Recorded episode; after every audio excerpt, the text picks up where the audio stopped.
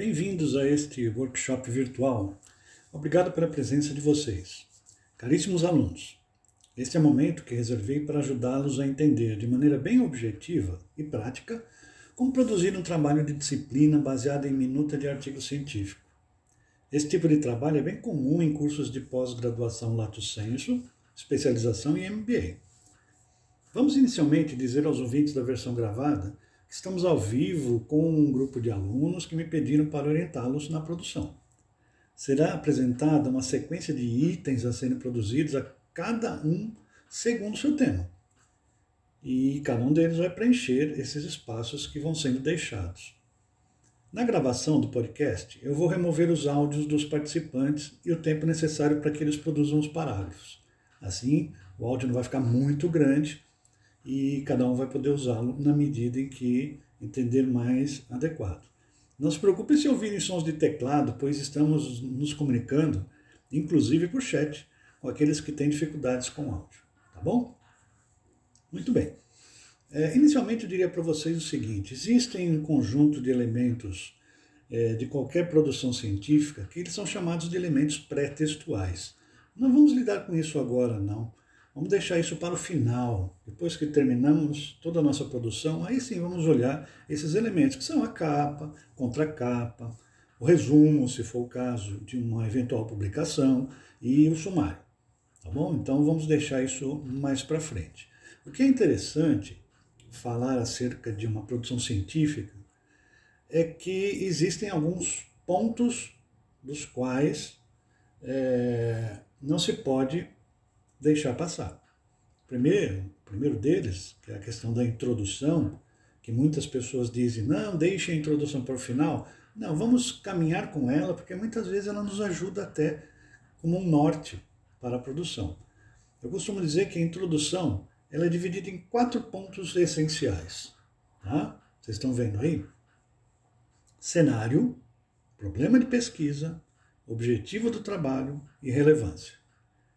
Então vamos lá, gente. Olha lá. Cenário. O que você precisa produzir em relação ao cenário? Você vai produzir dois parágrafos. Basicamente dizendo qual é o contexto em que você está fazendo a pesquisa. Tem muita gente que trabalha na área industrial e está buscando problemas relacionados a essa área em que trabalha. Então, falar sobre o cenário ou sobre o contexto como ele está hoje é importante. Por exemplo, quais são as grandes transformações que estão ocorrendo na tecnologia industrial, a tal da, da indústria 4.0, são coisas que você pode comentar, dando para o seu leitor uma ideia geral de que, é, de que compõe esse cenário. Tá? Então vamos lá, não esqueçam, hein? Pausa para vocês escreverem. Dois parágrafos. Lembrem-se sempre que um bom parágrafo não é bom que ele tenha menos do que duas linhas, ou três linhas, e não seja superior a quatro linhas. Então vamos combinar o seguinte: tentem escrever um parágrafo ou parágrafos que tenham, em média, quatro linhas. Tá bom? Porque isso vai deixar o texto harmônico, tranquilo, bonito de ser visto e de ser acompanhado. Legal? Muito bem. Pausa para escrever o cenário. Ok. Então, em seguida, o segundo elemento que deve existir em, um, em uma introdução bem feita, ele é quase que derivado do cenário que você escreveu. Porque se você começa a descrever o cenário, começam a aparecer uma série de situações que são, é, eu posso dizer, são atrativas em termos de, de perguntas ou de questionamentos. Então, um bom pesquisador é aquele que, olhando o cenário, ele começa a olhar questões que são interessantes para ele e que ele quer responder. Essas questões interessantes a gente vai chamar de problema de pesquisa. Nós vamos escolher um só.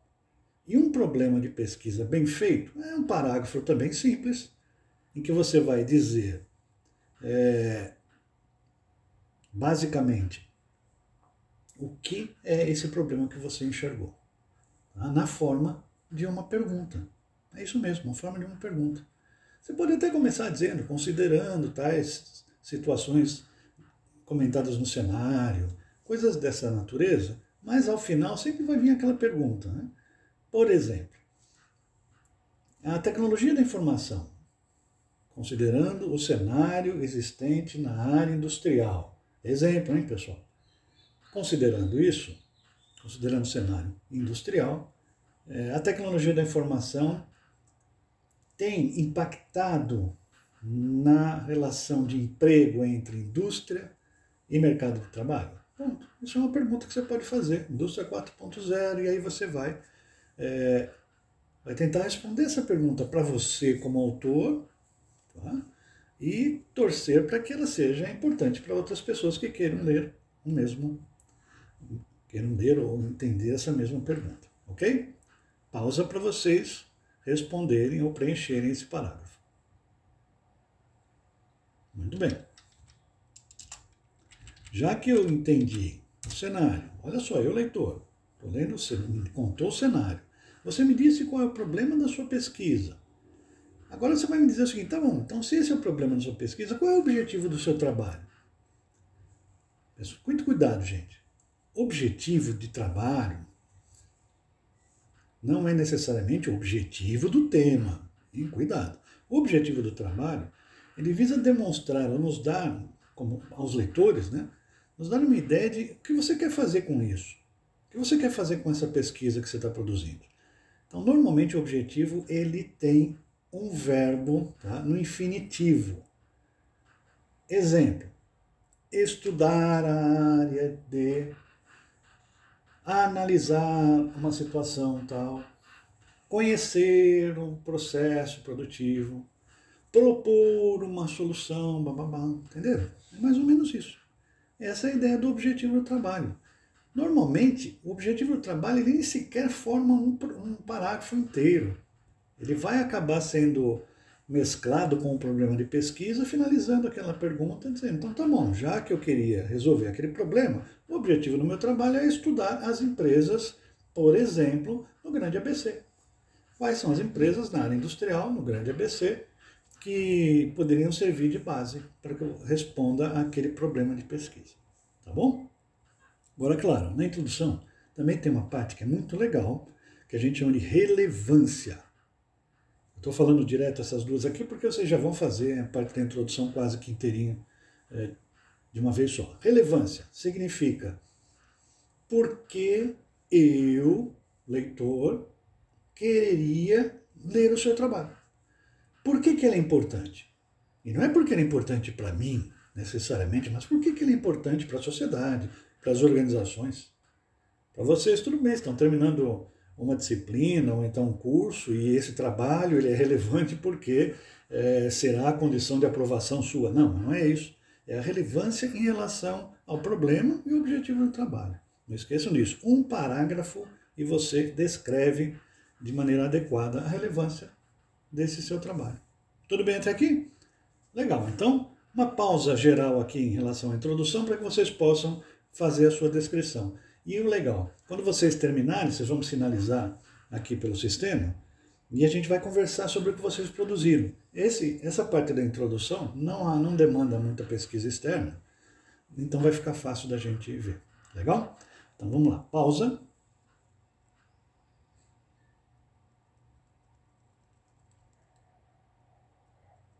Muito bem, olha só.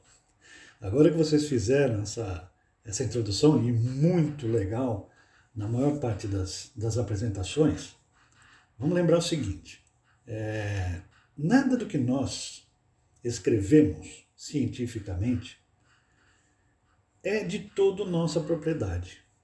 Então a gente costuma dizer que nós não escrevemos em primeira pessoa nenhum trabalho. Né? Ou seja, um trabalho é escrito sempre em terceira pessoa do singular, tá? na pior das hipóteses, né, da segunda do plural.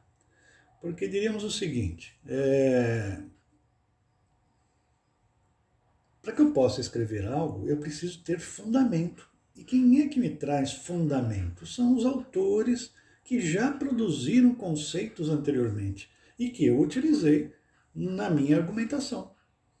Essa argumentação que vocês estão fazendo, que vão fazer. Claro, na introdução não há muito, muita participação desses autores. Pode até existir. Um dado cenário, pode ser que você tenha que lembrar que, olha, tem um autor que fez uma pesquisa nas indústrias, mas geralmente nós vamos é, enclausurar um pouco nesse momento os autores dentro do componente chamado referencial teórico. É aqui no referencial teórico que nós é, descrevemos os principais autores e principais conceitos que nos interessam e que nos darão fundamentação para as argumentações que vêm daí para frente. Tá? Não dá para dizer, dizer uma coisa como, por exemplo, as empresas, em sua grande maioria, são, é, são organizações perigosas. Ponto. Bom, isso é uma afirmação sua. Quem é que garante que essa sua afirmação é verdadeira ou não? Se você tiver algum autor ou um conceito que você leu que confirma o que você falou, aí você vai colocar os autores aqui e o conceito que confirma aquela sua ideia. Tá bom? Mas nunca usar afirmações próprias dentro de um trabalho acadêmico, um trabalho científico, principalmente um que vai ser publicado e lido por milhares de pessoas. Tá bom? Então, muito cuidado. Recomendação: um bom trabalho acadêmico, ele possui tantos autores e tantos conceitos quanto aqueles que você decidiu utilizar para, a, para o seu discurso, para a sua narrativa. Não é um bom trabalho aquele que fica insistentemente em cima de um autor só, ou dois, ou três. Porque tudo que você vai usar de referência desses três vai dar um sentimento de que o trabalho ele é pobre. E ele é pobre porque você está usando demais o conceito de poucos autores. Então, cuidado. Recomendação: não use citações ou não cite autores mais do que duas ou três vezes dentro do seu trabalho. Se você citou ele três vezes, pare, procure outro autor que fale da mesma matéria, que esteja em acordo com aquele autor que você usou já três vezes e use-o também. Vai construindo um conjunto de autores que podem trabalhar o mesmo conceito. Isso vai evitar que alguém diga para vocês que vocês fizeram plágio. É muito comum, já vi trabalhos que tem dois autores só. Então o trabalho tem 15 páginas que só falam daqueles dois autores. Isso não torna o trabalho um trabalho aceitável é, para publicação. Por quê? Fragilidade do ponto de vista de referenciais. Tá bom? Legal? Vamos então dar uma levantada agora, vamos aproveitar o tempo nosso, que a gente tem bastante, né? E vamos lá. Peguem os autores principais que estão ligados à temática e ao problema que você estabeleceu. Faça uma relação rápida e quais são os principais conceitos desses autores. Coloque eles aqui, nesse espaço referencial teórico. Não se preocupe demais em termos de ordenação por enquanto. Você vai voltar a eles e depois você vai colocar eles numa ordem mais adequada. Mas por enquanto, só para você selecionar quais são os autores e os conceitos. Tá bom? Não esqueça, por favor, que a ABNT demanda, que a ABNT, para quem não sabe, tá? Tá? ela é um referencial de normas técnicas. O que, que significa isso? O que, que é uma norma técnica? Para você, para você entregar alguma coisa que exige norma técnica, ela tem que estar dentro daquelas definições. Então, quando eu faço citações de autores ou citação de trechos de autor que foram lidos em algum lugar, eu tenho que dizer quem foi o autor, que ano que você que ele falou aquilo, se foi um livro, qual a página. Isso uma referência é, direta. Indireta não. Indireta você só coloca o ano e você diz o que o autor teria dito para você em relação àquele conceito. Tá? A gente pode ver isso depois. Por enquanto, vamos trabalhar nessa coleção, né? Vamos coletar esses autores para o trabalho de vocês. Legal? Tempinho para vocês? Vamos em frente.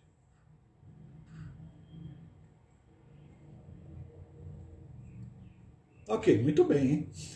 Gostei de ver. O número de autores que eu vi aqui foi muito interessante e muitas muitos dos problemas que vocês citaram têm autores é, que podem ser compartilhados. Vocês perceberam isso na conversa, na apresentação? Então, não esqueçam, muitas vezes trabalhar pesquisa pode ser colaborativo. Compartilhem os autores, os trechos, os temas que vocês usam, fica mais fácil para todos. Tá? Muito bem, então olha só, já temos os autores, já temos uma introdução bem feita, tá? sabemos então qual é o nosso referencial. Agora nós vamos começar a contar para o nosso leitor como nós fizemos a pesquisa. Como nós fizemos? Porque, na verdade, pesquisa, hein, gente? Não esqueça. Todo artigo científico, ele é uma comunicação de uma pesquisa que você fez. Não é? Então, essa, esse contar para, os, para o leitor, para os leitores, como você fez a pesquisa, a gente chama de metodologia. Metodologia, estudo do método.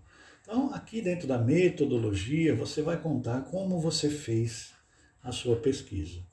Tá bom? Então, a gente pode dizer que a metodologia tem alguns pontos de parada, alguns parágrafos, hein? Eu vou falar todos, vão acompanhando, depois vocês vão preencher essas lacunas aqui. Tá? Primeiro, tipo de pesquisa. Existem N tipos de pesquisa. Para nós aqui, ciências sociais, área de gestão, vamos tentar diminuir esse universo para três grandes tipos de pesquisa. Uma pesquisa ela é bibliográfica, ou ela é empírica, ou ela é um estudo de caso. Normalmente a empírica, estudo de caso, bibliográfica, elas atendem a maior parte das demandas de pesquisa de alunos de pós-graduação, por exemplo. Tá? O que, significa uma pesquisa bibliográfica? Que você vai se ater a fazer uma busca por toda a bibliografia disponível para tentar responder o problema de pesquisa. Entendeu? Essa é muito complicado. Tem gente que adora falar, ah, fazer uma bibliográfica. Pega dois livros e acha que fez uma pesquisa bibliográfica. Não, não é isso não. Uma pesquisa bibliográfica demanda muito esforço e muito sacrifício. Cuidado. O estudo de caso, que é muito comum hoje, e vem sendo visto como uma forma alternativa de fugir das pesquisas de fato, porque estudo de caso você mais conta o que acontece numa organização e tenta comparar isso com os conceitos, isso não está errado, mas fica muito superficial, muito, eu diria que, salvo empresas ou situações de estudo extremamente importantes, todas as outras acabam caindo na mesmice. Que mesmice é essa? De dizer que ela usa estratégia tal, que é uma empresa que alcançou resultados X, mas se você for a fundo e dizer assim, tá bom, qual foi a grande contribuição dessa empresa para a sociedade, para a ciência, para o desenvolvimento humano, é, por intermédio de, de um estudo, você vai ver que não chega a lugar nenhum. Você não tem um grande resultado. Tá? Por isso que normalmente nós, professores, pesquisadores e orientadores de trabalho, normalmente é, nós recomendamos que as pessoas, os alunos, façam pesquisas empíricas porque o empirismo traz consigo uma coisa muito interessante, que é você olhar a realidade. É o princípio da ciência, o empirismo é olhar a realidade. Pegar os conceitos, pegar os problemas, olhar o que acontece no cotidiano, isso é muito legal. E quando a gente fala em empirismo, tem várias formas de você fazer pesquisa empírica. Já vamos ver isso. Mas lembre-se sempre, empirismo tem a ver com realidade, pode ser que você faça uma pesquisa simplesmente sentando num banco é, dentro de uma empresa e olhando ao redor aquilo que se relaciona com o problema que você estabeleceu. Tá? Essa é a ideia, ele é muito mais ativo do que os demais. Tá? Legal? Então nós vamos dizer aqui em um parágrafo qual é o tipo de pesquisa que você escolheu. Ah, mas precisa trazer algum autor junto? Sim, é legal, os autores de metodologia. Porque quando você disser escolhi um tipo de pesquisa bibliográfica, vai lá buscar o autor de metodologia que explica o que é uma pesquisa bibliográfica, de modo bem objetivo. Se foi empírico se foi estudo de caso. Tá? Então, seu parágrafo tem que trazer um autor de metodologia para dizer que você soube escolher o tipo de pesquisa correta.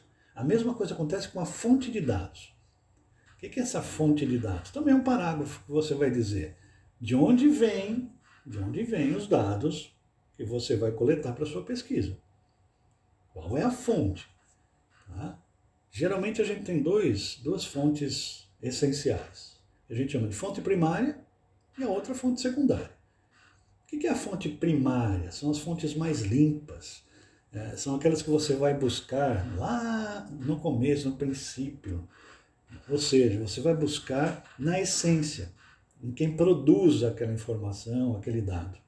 Normalmente acontecem nos questionários, nas entrevistas. Você vai, você vai acabar captando respostas de primeira mão, que a gente chama. Não é uma resposta que já foi trabalhada. Ah, essas respostas que já foram trabalhadas, ou que você busca é, a partir de outros autores, é chamada de fonte de dados secundários. Podem ser os livros que você usou, no caso das bibliográficas é muito comum dizer quais são os livros. As bibliográficas normalmente usam fontes secundárias. Estudo de caso usa fonte secundária, não usa fonte primária. Você não vai fazer um estudo de caso perguntando para as pessoas lá dentro da empresa nada. Então, normalmente elas são, normalmente elas são secundárias. Livros, artigos que já foram publicados, base de dados. Então, eu quero saber quantas pessoas, é, quantas, quantos adultos né, do sexo masculino residem em casa própria em Santo André. Pronto, você vai buscar onde? Isso no IBGE. É uma base de dados. Tá? E secundária também são sites corporativos. Quando você está fazendo estudo de caso, normalmente você vai buscar informações sobre a empresa, né? Você vai lá para informações sobre a empresa, pega lá o histórico, elas gostam de colocar a sua vida, pega todo esse material, é tudo material secundário, não foi você quem criou, não foi você quem construiu e você talvez nem saiba quem fez isso. Você sabe onde está, mas não sabe quem fez. No caso dos sites corporativos, isso é muito comum. Legal? Tranquilos? Ah, vocês vão fazer essa parte da metodologia inteira agora no período é, e depois a gente vai retornar à tarde para conversar um pouquinho sobre resultados, tá bom? Olha só, é, além do tipo de pesquisa, das fontes, da fonte de dados que você escreveu seu, seus parágrafos, você vai escrever um parágrafo contando como é que você fez a coleta dos dados. Vamos ficar aqui só nas empíricas, tá? porque as demais elas são quase que autoexplicativas. Mas as empíricas, elas podem variar. Então, olha só. Parágrafo por parágrafo. Cinco parágrafos aqui bonitinhos, hein? Olha só. Quem participará da pesquisa? Quem é que você vai convidar? Se você vai fazer um questionário, tá? Lembra lá, ó, fonte de dado primária, questionários ou entrevistas. Se você vai fazer um questionário ou uma entrevista, no caso das, das pesquisas empíricas, quem é que você selecionará? Quem é o seu público-alvo de pesquisa? Né? Merece um parágrafo dizendo quem será. Quem serão essas pessoas? Descreva. Não é você dizer o nome de cada uma, descreva quem serão. Serão funcionários da empresa, é, serão pessoas que você conhece, serão especialistas da área. Quem? Conta pra gente quem serão as pessoas que participarão da sua pesquisa.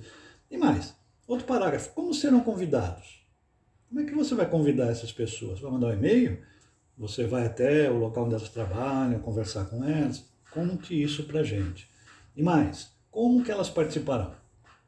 No caso de entrevistas, pode ser entrevista pessoal, pode ser entrevista por e-mail, pode ser uma entrevista por telefone. Vai dizendo isso, vai contando esses detalhes, né?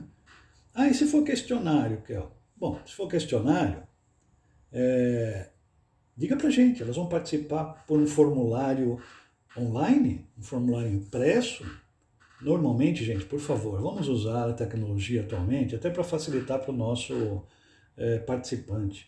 Crônicos. Tem aí o Google Forms, tem SurveyMonkey, tem mais um mundo de, de ferramentas que podem ajudar isso.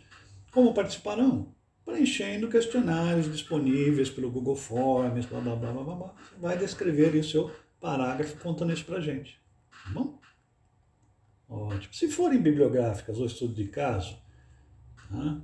É, vocês poderiam simplesmente dizer aqui, em termos de coleta de dados, como serão selecionados os, as bibliografias, os materiais. Mas vamos ficar ainda eu vou insistir com as empíricas porque elas estão mais próximas do que nós precisamos em termos de pesquisa, que é mostrar a realidade e tentar achar uma solução para essa realidade. Tudo bem? Legal? Então, olha, metodologia, hein? Vocês já vão quase que formatando a ideia de como responder aquele problema de pesquisa. A gente tem que ficar atento a isso. Hein? O problema de pesquisa está lá, é uma pergunta. Como é que eu respondo essa pergunta? Então, as questões que você vai usar, por exemplo, em uma entrevista ou em questionários, tem que ter a ver com a pergunta. Tem que ajudar você a responder. Não fuja disso, hein? Tá? Uma boa maneira de fazer isso funcionar é aqui, quando você estiver descrevendo é, a sua fonte primária, questionários, correlacionar aquelas perguntas que você está criando com os autores e com o problema. Se, se eles se conversarem, você está fazendo uma pergunta certa. Tá? Então, o problema tem a ver com omelete.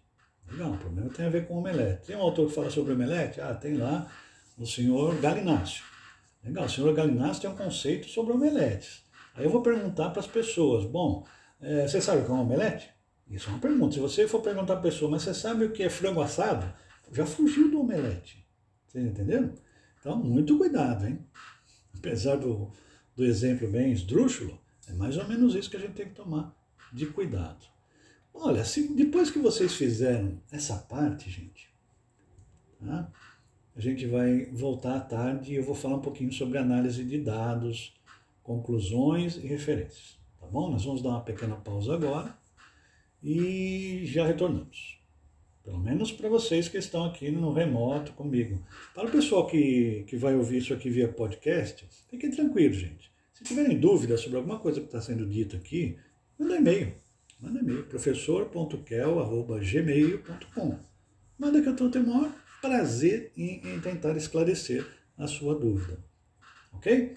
Vamos dar uma pausa então e voltamos já já. O podcast é rapidinho, hein? Vai e volta. Ok. Legal, pessoal, estamos de volta aqui. É, espero que vocês tenham passado um bom período. Nas conversas que eu estive tendo aqui nesse intervalo e as perguntas que foram aparecendo me parecem tranquilas, depois eu vou tentar tirar elas ao final, vamos deixar tudo muito é, tumultuado, mas todas elas são perguntas bem pertinentes. Eu vou só responder uma que achei interessante, que apareceu, apareceu várias vezes aqui. Tá? Posso utilizar artigos extraídos da internet, material extraído da internet? Sim, desde que não seja o material inteiro, sejam trechos e você consiga identificar o local de onde você coletou. Tem muita coisa na internet que nem tem autor, não dá para você colocar isso, só, pra, só dizendo, ah, eu achei isso no site tal. Mas quem foi que escreveu? Então, evitem esse tipo de, de fonte, fonte em que você não conhece o autor. É muito comum você ver isso no Wikipedia, né? Ou então nesses sites que são especialistas em tentar dizer as coisas. Não esqueçam que essas plataformas elas são colaborativas. Tem muita gente que coloca dados ali que não necessariamente são fruto de pesquisa. Tá? Muito cuidado, evitem. Sites corporativos não tem jeito. Você vai lá e vai dizer, saiu do site da IBM, o site da Oracle, o site do Google, não tem problema. Tá?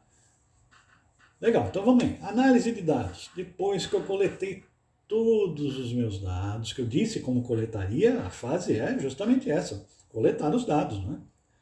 Então, você não vai precisar dizer coletei os dados, não tem problema. Normalmente, quando a gente começa a fazer análise dos dados, né, é, a gente traz algumas considerações, dizendo, olha, eu convidei 100 pessoas, e das 100, 30 pessoas só participaram, só para dar uma ideia de, de engajamento da pesquisa. Pesquisas em que você faz convite para 100 pessoas e 99 respondem, essas são pesquisas mais parrudas, são poderosas, né? Mas é, é um mal dizer que de 100 só 30 participaram? Não, não é isso. Você pode usar isso a seu favor, dizendo, olha, de 100 pessoas, Só 30 conseguiram demonstrar que tinha alguma relação com o problema de pesquisa. Isso já é também uma análise de resultados. Tá? Então, não esqueçam disso. Há autores que gostam de, se fizeram essa coleta, né, de dizer, olha, participaram da minha pesquisa, é, demograficamente faz uma, uma curva dizendo idade, sexo e por aí vai. Fiquem à vontade, vocês podem começar a análise de dados dizendo esse panorama, descrevendo quem foram aqueles que participaram e que responderam. Tantos foram, tantos têm mais ou menos essa característica, não tem problema. Se você coletou, não é obrigatório. Tá? A análise de dados tem três pontos que são obrigatórios. Primeiro, você pode escolher fazer uma análise de conteúdo. O que é uma análise de conteúdo? É você olhar o dado em si e fazer aquilo que você. e fazer uma abordagem explicando aquele conteúdo. Ah, o que você encontrou. Ela é, ela é comum a análise de conteúdo para, pesquisa, para pesquisas que usaram bastante entrevista. Porque a entrevista ela não é objetiva como questionário. Você simplesmente vai dizer, vai perguntar para ele o que você considera é, o conceito X. E aí você vai ouvir de tudo. A análise de conteúdo, ela considera tudo isso. Ela junta tudo e vê o que, que tem de comum nas respostas de todas essas pessoas. E aí você sai com o seu parágrafo, dizendo, oh, o que eu vi de comum dentro disso foi isso, isso, isso, isso. Tá? Quando você tem um resultado ou dados que são mais quantitativos, normalmente a gente usa a estatística descritiva. Traduzindo em miúdos, gente. É aquela velha história de frequência. Quantas pessoas responderam A, B, C, alternativa A, alternativa B, alternativa C.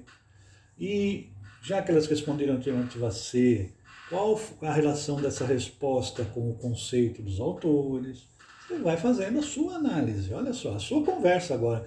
Em verdade, a gente diria que é na análise de resultados, análise dos dados, que você aparece mais, você como autor.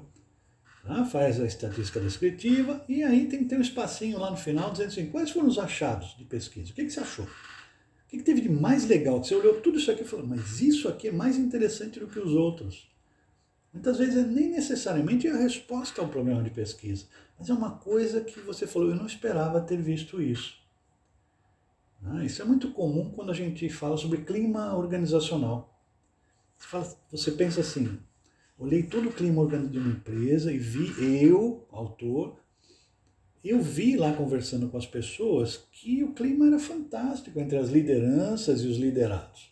Você, autor. Quando você pega o resultado final, você se espanta com a resposta das pessoas, que dizem que não, a liderança é muito frágil. Olha que legal, hein? Isso é um achado de pesquisa. São questões, são elementos que você vai dizer assim: achei essas coisas muito interessantes. Muito bem. Feito isso, você terminou uma boa análise de seus resultados, com cada um dos seus parágrafos específicos. E aí chegou o grande momento né, das conclusões. Oh, o que é uma conclusão, gente? Esse espaço de conclusões, ele tem três, pontos, três momentos. Primeiro momento, resgatar o objetivo. Traz para cá de volta um parágrafo dizendo, olha, meu objetivo com essa pesquisa era lá, lá, lá, lá, lá, lá, lá, lá. Ponto. Atingiu o objetivo ou não atingiu? Você vai dizer, ah, atingiu, consegui, consegui fazer todo esse trabalho. Tudo bem. Depois você vai resgatar e responder ao problema que você formulou. Você não fez uma pergunta lá? agora você vai pegar a, suas, a sua análise e responder a esse problema que você estabeleceu. Tá? Então, por exemplo, depois que você escreveu lá, considerando os considerandos, os considerandos, aí você vem lá com. Então, é, eu disse que havia uma grande. O meu problema de pesquisa era entender a probabilidade do TI interferir no mercado de trabalho na indústria. E as, os dados que eu coletei apontam para uma interferência muito grande. Ponto. Respondeu o problema de pesquisa. Você pode até parar por aí. Se você quiser continuar contando a história, olha, mas já respondeu a pergunta. Nas considerações finais é que você pode talvez dizer o seguinte, poxa, esse trabalho foi muito complicado, esse trabalho foi muito fácil, ele merece um aprofundamento, ele merece ser replicado na, na área de serviços. Olha, você vai escrever o que você quiser para fechar o trabalho. Legal? Tudo bem? Muito bom. E aí, dois mandamentos que vocês não podem esquecer. Primeiro, referências do trabalho. É diferente de referencial teórico. Hein? Nas referências, você vai colocar todos os livros, artigos, sites que você tenha consultado e que estão presentes no corpo do texto. Cuidado! Tem gente que vai lá, enfia um mundo de livros para parecer que leu tudo, né? inclusive um livro em sânscrito. Aí você percebe, fala, não, mas não, eu vou olhar no texto, não tem nada daquele livro. Né? Ou aquele autor que vocês gostam bastante, né? vai lá e coloca o nome do autor nas referências e a gente não acha nada sobre o autor dentro do trabalho. Está errado, é melhor ter poucas referências bem colocadas do que um mundo de referências que não são é, verificáveis. Tá? E os mandamentos finais são revisão ortográfica e gramatical, gente. Façam isso. Tá? Coloque, não é só o revisor do, do Word ou do Google Documentos que consegue pegar todos os problemas de ortografia e gramática. Por quê? Porque se você lembrar, existem palavras na, na língua portuguesa que, quando flexionadas, elas têm um outro significado, mas não estão erradas. Análise e analise, cuidado, hein? Ficam perto, embora sejam diferentes, até ortograficamente, tem gente que erra bastante. E tem outras que a gente tem que tomar cuidado. E, por fim, atendimento à ABNT. Quando eu falo ABNT, é um exemplo generalista, né? São normas técnicas. Existem normas técnicas diferenciadas para cada tipo de revista ou área. Por exemplo, pessoal da saúde, pessoal da psicologia usa uma outra, usa APAS, é uma outra, um outro conjunto de normas técnicas. Não esqueça, e aqui, se vai no finalzinho aqui para que a gente possa retomar nossas conversas individuais, um bom antiplágio não faz mal a ninguém. Peguem um programa antiplágio gratuito e passem o resultado do seu trabalho e veja o que ele aponta. Se ele apontar mais do que 3% de similaridade, que ele encontrou similaridades com a internet de mais de 3%, para e antes de entregar, vai verificar como resolver esse problema. Legal? Gente, olha, eu espero que tenha funcionado bem esse primeiro encontro nosso aqui para fins de orientação de trabalho, de minutas de artigo científico, né? principalmente a minuta de artigo científico, porque ela é o início se você fez tudo isso aqui, está quase com o artigo pronto. Né? Tem alguns ajustes que você vai fazer, porque a minuta ajuda você a aproximar a pesquisa. E para tornar um artigo, você precisa olhar a revista para onde você pretende mandar. Né? Você vai mandar para a revista internacional de management. Legal. Você vai ter que ver nessa revista o que, que eles querem, como é que eles querem que seja formatado. Então a minuta é muito útil para você depois escolher o caminho da sua pesquisa. Gente, não esqueçam, tá? artigo científico é, é currículo, inclusive por, para especialistas. Lato senso, MBA, fantástico. Mestrado, doutorado, também. Todos andam no mesmo formato que eu acabei de falar para vocês aqui. Legal? Gente, espero que vocês tenham gostado. Aproveitem bastante. Aqueles que estão ficando no podcast, podem mandar mensagens é, com questões, eu vou responder a todas elas. Para o pessoal que está aqui no, no remoto, é, agora é hora de dar aquela continuidade de produção. Eu vou ficar aqui em regime de silêncio, aguardando vocês produzirem. E conforme vocês forem produzindo, surgindo dúvidas, a gente vai eliminando, até que ao final do dia vocês tenham aí uma boa parte do trabalho já construída. Legal? Gosto muito desses workshops e obrigado por vocês estarem aqui comigo. Abração para o pessoal do remoto, abração para o pessoal do podcast. Até mais, gente.